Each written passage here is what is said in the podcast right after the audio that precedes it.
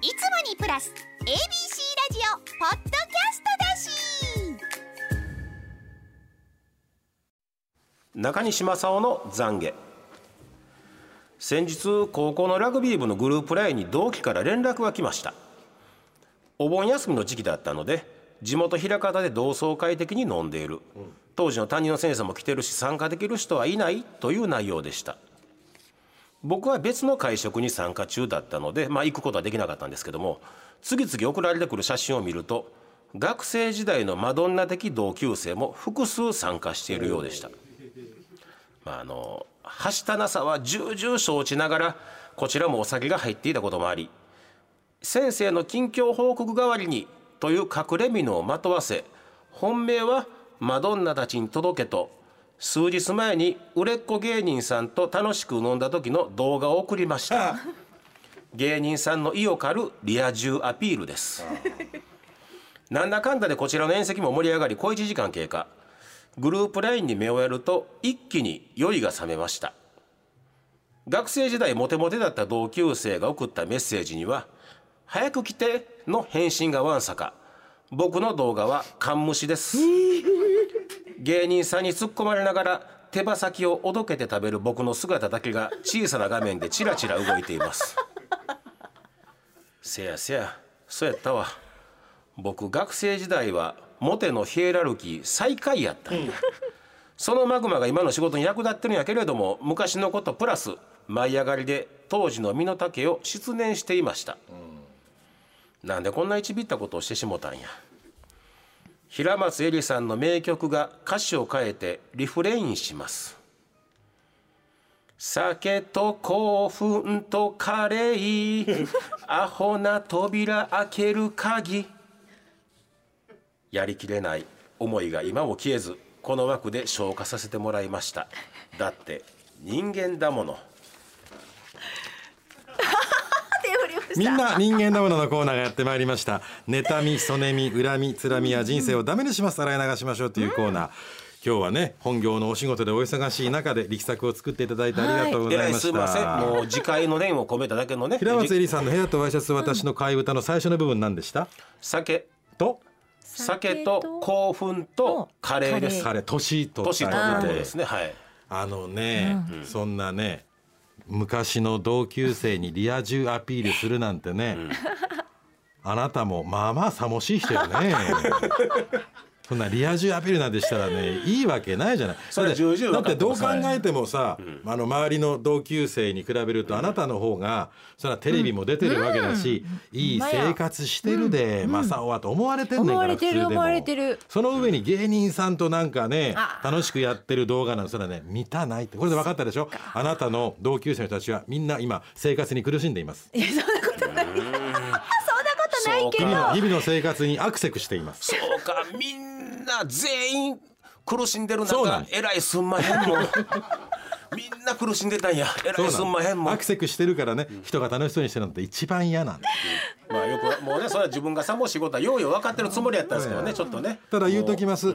いいな同窓会に呼ばれてってね。あー私なんてねもう30年以上同窓会呼ばれておりませんのでね、もう誰が同級生か名前も顔もすっかり忘れました。もう今会っても分からへんっていうね。わかりません、うん。私過去を捨てた男ですからね。過去とつながっていて羨ましいねと思いましたよ、ねはい、では皆さんからいただいているものをご紹介していきましょう。素晴らしい作品が今日も届いております51歳男性ラジオネーム20年ぶりのミッション車慣れるまで時間がかかるさんの人間だもの。少し前朝4時過ぎに荷物を積むために車を走らせていました。すると私のトラックの右側から黒い軽自動車が鼻先をかすめるように割り込んできました。そのため私は急ブレーキ。思わず「危なまっすぐ走られへんかったら車乗るな!」と車内で叫んでしまいましたそのまましばらく走っていると前方でパトライトが光りました。そうです。先ほどの黒い軽自動車が捕まっていたのです。おそらくスピード違反でしょう。横を通り過ぎる時パトカーに向かってご苦労様です。大きな声で叫んでしまいました。だって人間だもの。ブラボー！これねもう本当よくあることです。もう人に迷惑かけるアホな運転してる人は絶対自分がひどい目に遭います、でこのトラックドライバーの方でしょう荷物積むために朝4時ですよ。頑張っていただい早てでもこの黒い軽自動車、はい。ね、鼻先かすめるに行ったんでしょ？もう危ないな。生活に苦しんでるんです生活関係ある？だからか一刻も早くどっかの現場に着かないともう明日をも知れぬ命なんです。もう僕うちの同級生誰か乗ってたんかなあったら。そうかもしれませんあ枚方じゃなかった。なないないですよ。堺市南区あですそれぐらい行く可能性行く可能性ありますね。えあの外外間から中間通っていったらうちの同級生やったんかなそれやったら。ええそうなんです。そうやね。人にねあの迷惑かけてあの自分さえ良ければいいっていう人は絶対ね生活うまくいきませんから人生うまくいくわけないんだから、まだねあのパトカーにスピード違反で捕まるのはいいことよ。スピード違反で捕まって安全運転できるんだから、ねだけどこの黒い軽自動車を運転していた人はこれで済むわけがないんですね。どこまで行ってもどこまで行っても人生うまくいきませんから。ご苦労さん。あほんまにね。次行きましょう、33歳女性けいちゃんのマミーさんの人間だもの。SNS でつながっているママ友の投稿を見ると夏休みの最終日に「今年は庭でプールに何回も入ったよ」という言葉とともに可愛い娘さんと産後もキュッと整った体型のビキニ姿のママ友の写真がアップされていました。さらにプールは電動で膨らましたけど水をためるのに半日かかったよと添えられていました。対して我が家は狭くて小さなマンション。小さなプールではしゃぐ息子の隣で私は足だけ水につけながらママ友の家今月の水道代一桁増えたらいいのに と思ってしまいました。だって人間だもの。これ一緒だよ中西さんと。じ 自分がいかに幸せが充実してるかを SNS で上げるなんて愚の骨頂、うん。こんなことは絶対やるべきじゃない。そんなんね。あ んたがやっとった。リア充アピールみたいな。リア充アピール。みたいなことね。そんなねあこれはすごいね。ビキニ姿で自分のこの体型維持してること、そう体型も自慢なんね。産してももう自慢だらけなわけでしょ。だらけやこれも。あのケイちゃんのマミーさ、よう考えてごらん、そうこのあのリア充アピールするこのママ友と、あなたと、お子さんはどっちがいい子に育つ？ほんまやね。こそれはもうリア充、ねあもう私こんな素敵なのこんな金持ってんの、なんてとこのガキがいい子に育つわけがないですよ。これはね。人の心の痛みがわかる繊細な子にどっちがなりますか？ね。20年後鼻で笑ってやんなさい。向こうの、向こうの子は人生絶対失敗してるから でケイちゃんのマミーののお子さんの方が人生成功してるから、全部ねブーメラン跳ね返ってくるんです、一人投げたブーメランは寸分たがわず自分に戻ってきますからね、うんもうでも自分のところの水道の出がひょっとしたら悪いっていうね。ばバチが当たってるんちゃいますか？半日も。なんぼなんでも半日もかかるて。水道管が詰まってもうちょっとちょろちょろちょろとしか水出えへんっていうバチが当たってるんちゃいますか？もこのプールの大きさを自慢してんのかと思ったけどあ水道そんな大きいるプールがで半日したらどんなだったら、うん。だったらそもそも配管が破裂してて、恐ろしいぐらいの水道代になってるかもね、数十万の、それはそれ楽しいねそれ、ね。えー、31歳女性ガブ君。女性ですけどね。ガブ君さんの人間だもの。先日食事に行った時のことです。お店に入ろうと扉を開けるとこともあろうか。後からやってきた GGE がスルリと先に店内へ。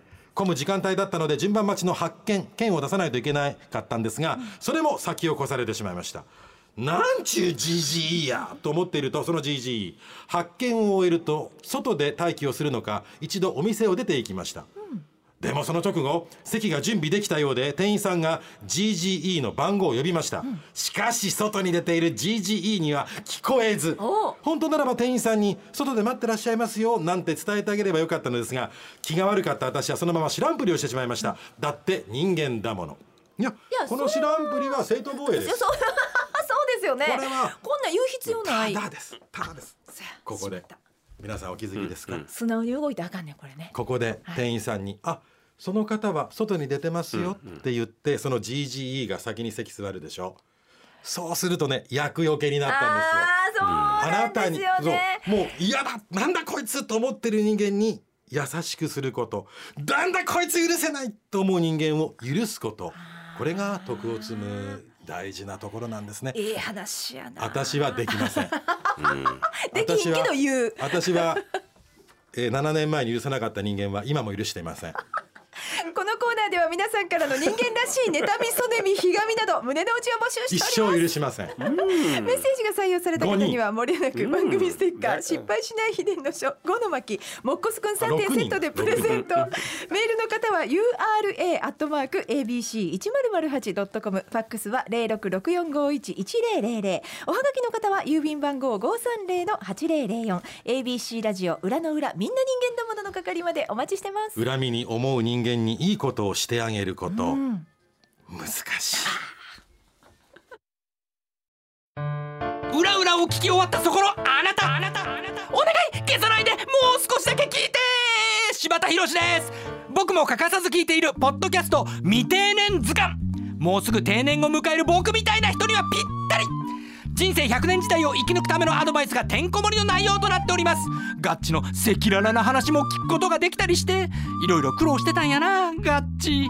あ僕が担当している旅ラジの番外編聞く旅も聞いてください。柴田博でした。